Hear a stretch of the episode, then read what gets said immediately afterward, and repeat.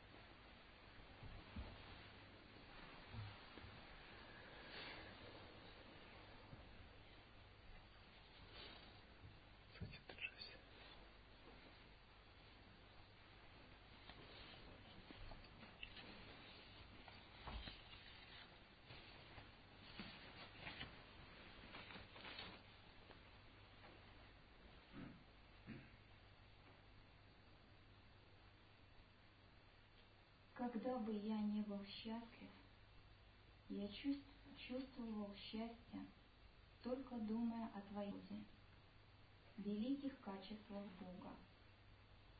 Когда бы слезы не падали с моих глаз, я чувствовал мысли о Твоей милости.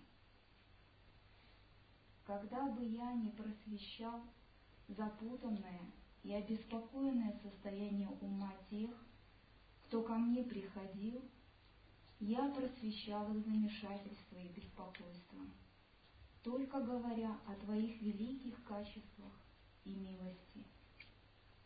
Я не помню, чтобы я делал что-либо еще. Нужно ли мне говорить тебе все это? Твой святой ум все это знает.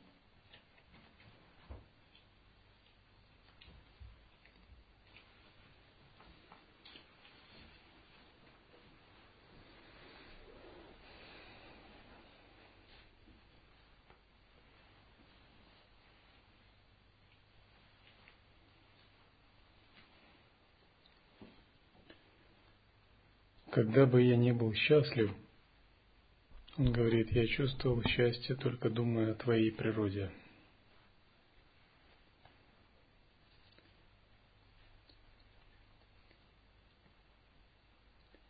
Есть такая поговорка. Когда я весел и здоров, я пою песенки. Когда я попадаю в какую-нибудь переделку или страдаю – я вспоминаю о трех драгоценностях.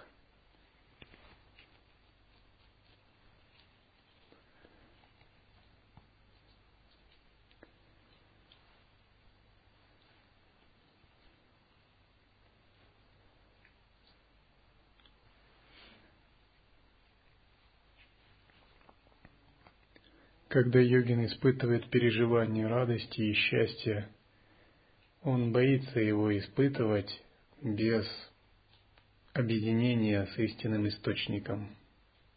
Он думает так, мне не нужна эта радость, если она не из недвойственности, если она обусловлена чем-то внешним, поверхностным. Такой радости мне не надо.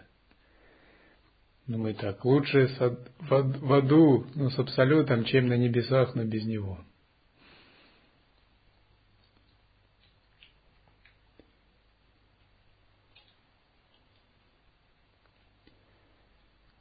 Говорят, что рождение человеком драгоценнее, чем рождение богами страсти.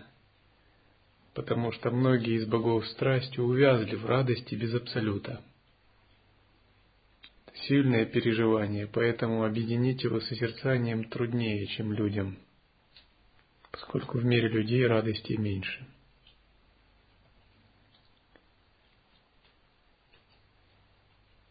Однако истинный йогин никогда не разменивается на маленькие радости, чтобы отвлекаться от видения недвойственности.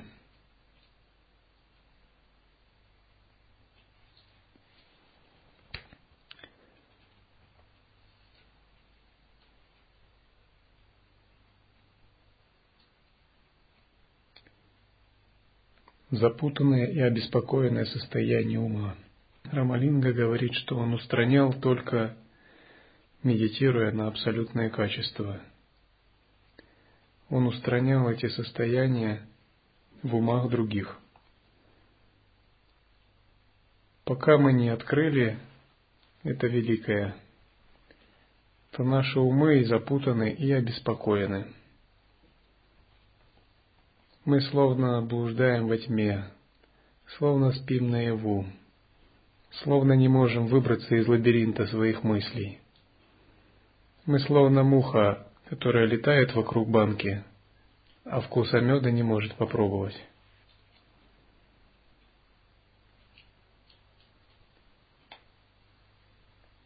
И мы пытаемся сделать что-то, но чем судорожнее и хаотичнее мы пытаемся сделать, тем дальше мы от этого уходим.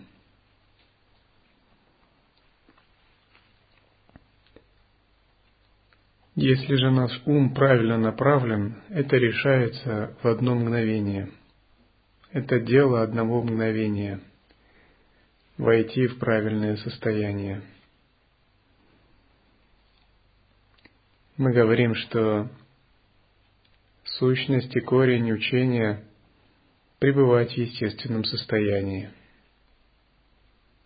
В общем, наверное, вы это и во сне можете вспомнить. Однако, если спросить, что есть естественное состояние,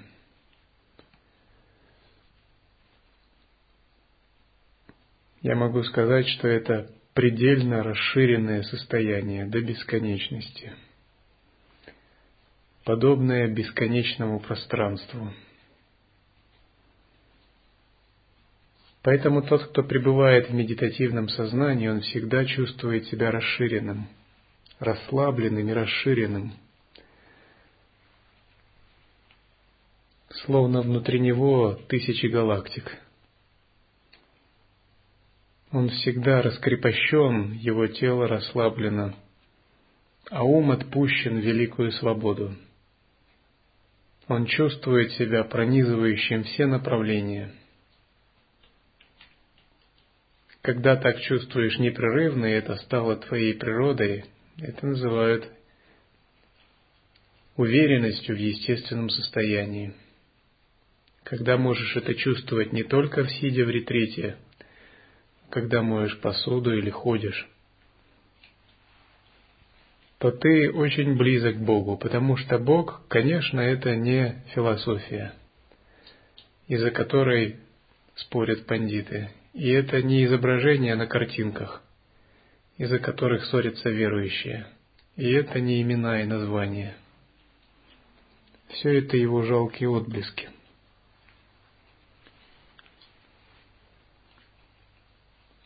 Когда мы так созерцаем, можно сказать, мы воочию видим Бога. Однако, когда мы Его видим, нет видящего, потому что никто не может увидеть Бога. Он может только устранить себя, и тогда он проявится. Видеть Бога – это значит быть Богом. А если ты видишь Бога и есть ты, то это не Бог. Если есть ты, который что-то видишь, то то, что ты видишь, это не Бог. Это очередная пелена на твоих глазах. Чтобы увидеть Бога, ты должен исчезнуть. Видящий должен исчезнуть и процесс видения с усилием. Поэтому мы, когда мы пребываем такими расширенными до беспредельности и расслабленными, это видение возникает самопроизвольно.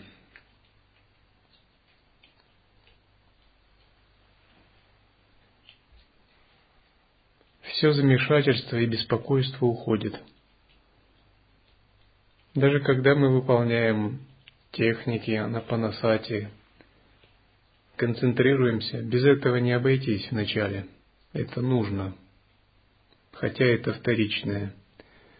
Какая-то часть ума всегда должна быть расширенной и осознавать это великое пространство –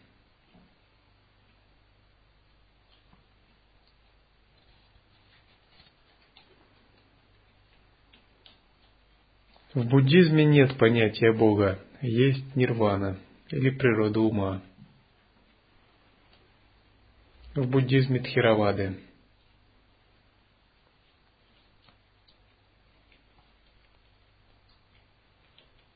В буддизме Махаяны есть светоносная ясность, прабхасвара читта,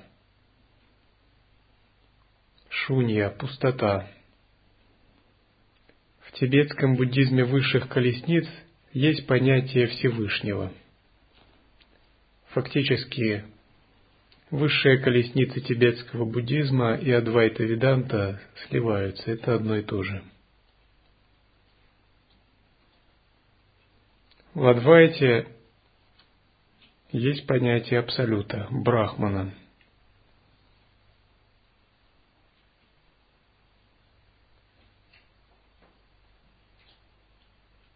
В тантре, в зависимости от школы, Бог это или Шива, или Великая Мать, Кали, Ушактов, или Вишну у Вайшнавов – Это все метафоры.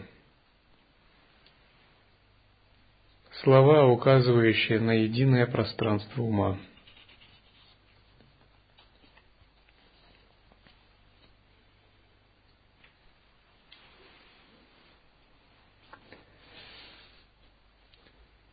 В лай-йоге мы говорим про джняна, природу ума. Однако, когда кто-то попросит определить природу ума, скорее всего, ответа он не дождется словесного. Потому что мы следуем наставлениям Сарахи. Пытаться словами объяснить природу ума все равно, что сердить гремучую змею. Если у вас хорошее настроение, вы можете сказать что-нибудь типа наподобие, что Бог – это рогатый кролик – если у тебя нет уровня осознанности, то ты не поймешь. Вы можете переживать это, но вы никогда не объясните это адекватно словами.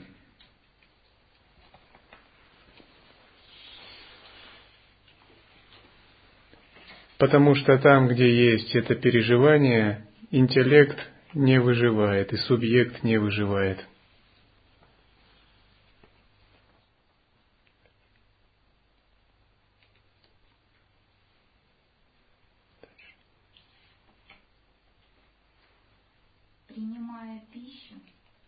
сливаясь с тобой, и становясь счастливым, засыпая и пробуждаясь, осознавая мирской опыт, становясь счастливым после обдумывания, изучения всего, что нужно знать, и впадения в глубокую, продолжительную любовь, у меня не было никакого другого переживания, кроме тебя.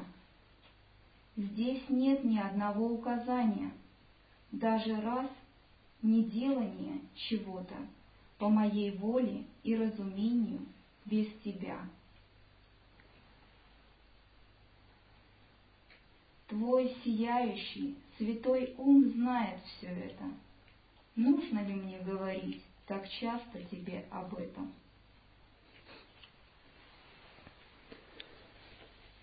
Когда наш ум неопытный, его очаровывают разные вещи. Материальные или тонкие. Когда он утверждается в созерцании, его не очаровывает ничего, кроме ясного света. Созерцая его, ум поглощается день и ночь наблюдая ясный свет.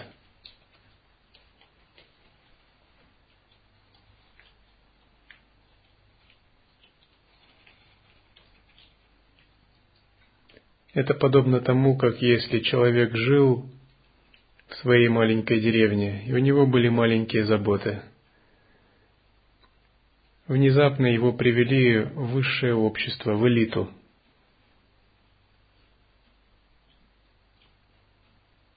У него полностью сменилось мировоззрение, он начал мыс- мыслить масштабно. Ему даже не хочется возвращаться к своим старым маленьким заботам. Таким же образом, пока исконный ясный свет не раскрыт, ум по неопытности соблазняется. Он не знает,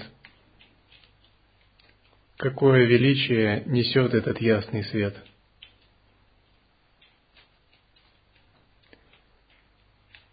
Когда же ясный свет видится прямо,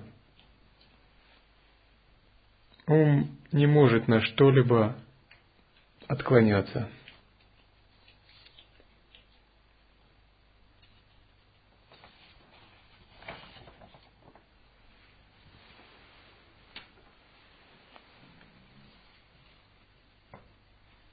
Могу ли я забыть тебя, когда я никогда не знал, как можно забыть о тебе?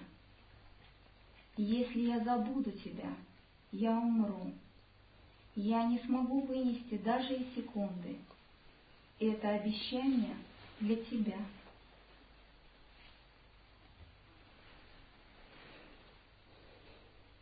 Все замешательство, неведение, тупость, желание проистекает из-за того, что ум не знает, куда направить себя –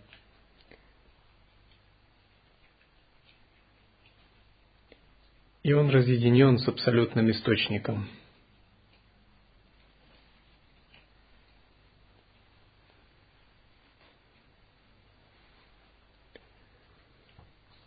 Вначале наше переживание очень зависит от энергии. Если ваша энергия нечистая или каналы узкие и загрязненные, то вы не можете держать ум на абсолюте.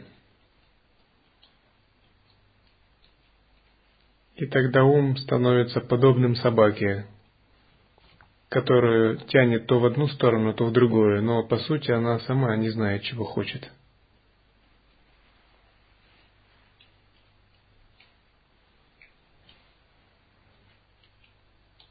Когда же наша ясность и духовная чистота увеличивается, мы находим огромную радость просто в пребывании состоянии ума, как он есть, который созерцает непрерывно ясный свет. Вначале мы можем думать, что мы созерцаем ясный свет, однако, скорее всего, это будет только подобие, некоторая ясность. Чтобы по-настоящему к нему приблизиться, должен произойти полный переворот в ценностях, в чувстве «я».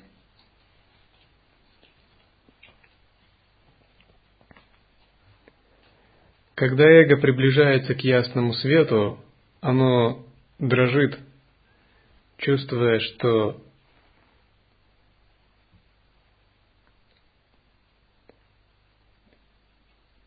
кому-то из двух придется отойти на второй план.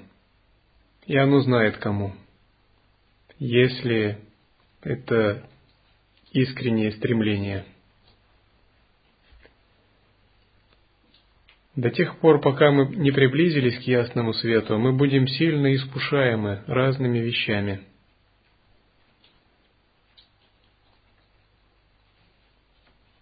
Только неопытный не знает об этом.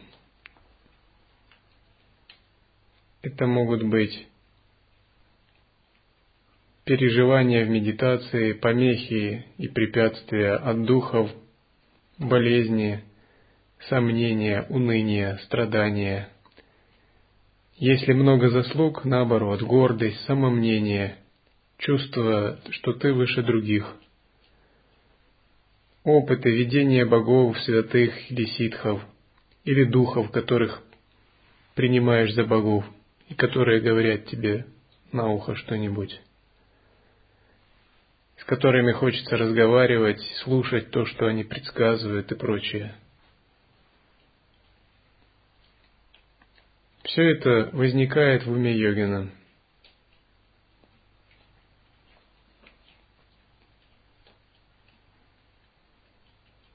Когда же ум прикипает к ясному свету, все это исчезает.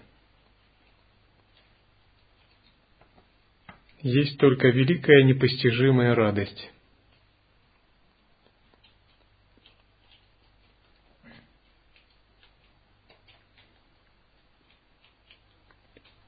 Нужна, нужна очень большая вера и решимость, чтобы преодолеть все соблазны и препятствия. Соблазны сильны, когда вы невнимательны.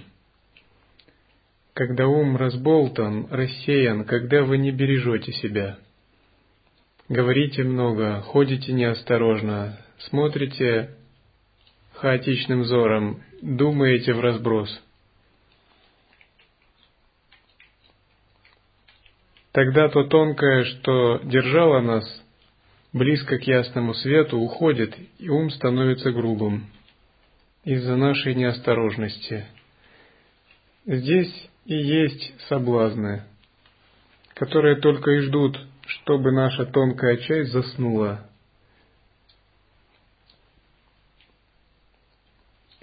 Это факт, что когда слишком вы занимаетесь чем-то, то сразу возрастают резкие энергии и проявления кармы. А когда вы лучше созерцаете, то без труда можно видеть все колебания и их успевать самоосвобождать.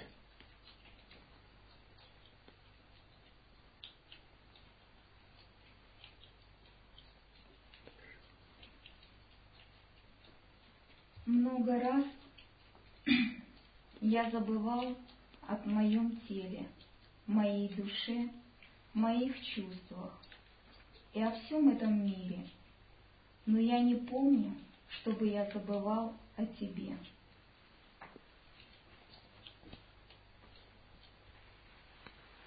У меня нет никаких желаний, кроме как достигнуть тебя. Я не буду желать получить ничего другого, кроме Твоей милости.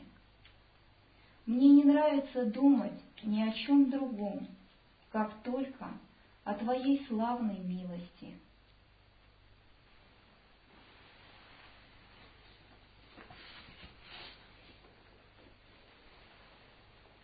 Когда мы думаем о чем-либо другом, наш ум сжимается, и мы теряем ощущение, подобное расширенному пространству – тогда ум грубеет.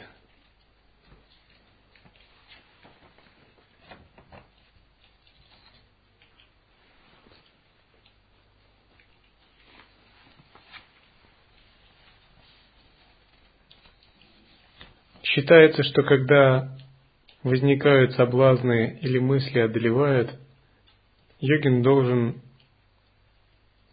резко прервать такой поток мыслей – а в особых случаях сильного гнева или испуга выкрикнуть слог «пхат». Однако его не следует кричать слишком уж часто, поскольку это разновидность гневной мантры. Считается, что она может причинить вред мелким духам.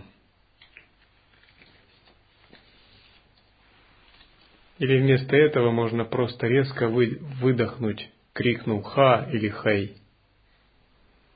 Так поток двойственного мышления прерывается, и мы на некоторое время сами себе делаем прямое введение, возвращаясь к расширенному состоянию.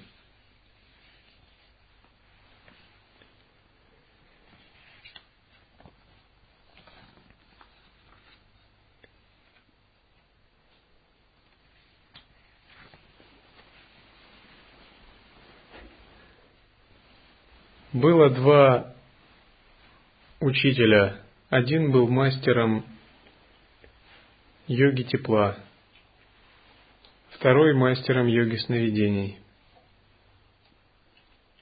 Сначала они дружили между собой, затем их взгляды разошлись в философии. И они жили раздельно. И один мастер построил ступу, очень красивую, из далеких деревень приходили посмотреть на нее. Другой мастер очень хотел взглянуть на эту ступу, но знал, что если он придет в эту деревню, его подымут на смех. Будучи мастером йоги сновидений, он решил посетить ее в теле сновидения. Однако, когда он приблизился, то мастер йоги тепла и переноса сознания увидел его силой ясновидения и резко выкрикнул слог «Пхат». Тогда его в сновидении отбросило обратно в свою постель. В течение двух недель он каждый день пытался в теле сновидения прийти и посмотреть на ступу, и каждый день его отбрасывало этим слогом, и он не понимал, в чем дело, поскольку такого никогда не было. Только потом мастер переноса сознания йоги тепла пустил слух, что этот мастер шпионит во сне. И он прекратил свои попытки.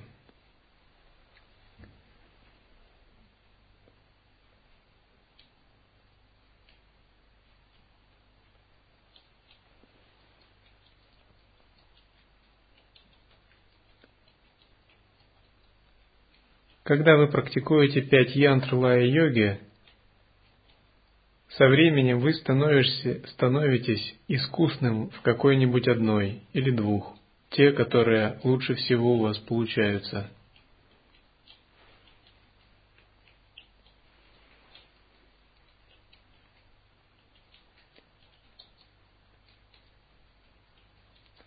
Те, у кого хорошая поза лотоса и большая задержка дыхания, быстро реализуют через шакти-янтру, кундалини-йогу. Те, у кого развивается видение, будут иметь успех в джоти-йоге. Те, у кого высокий интеллект и имеют склад джняни, будут иметь успех в созерцании.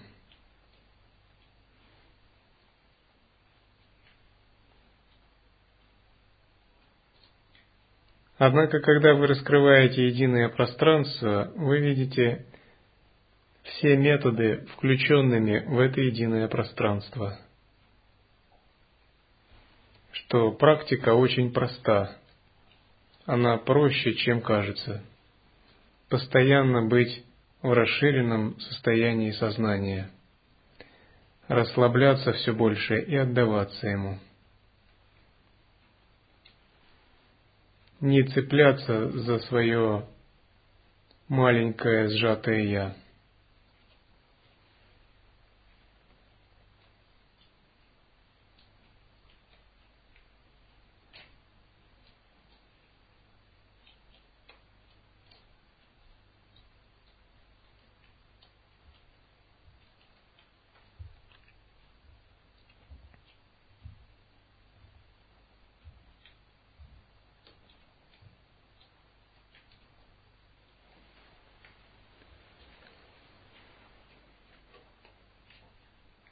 Oh.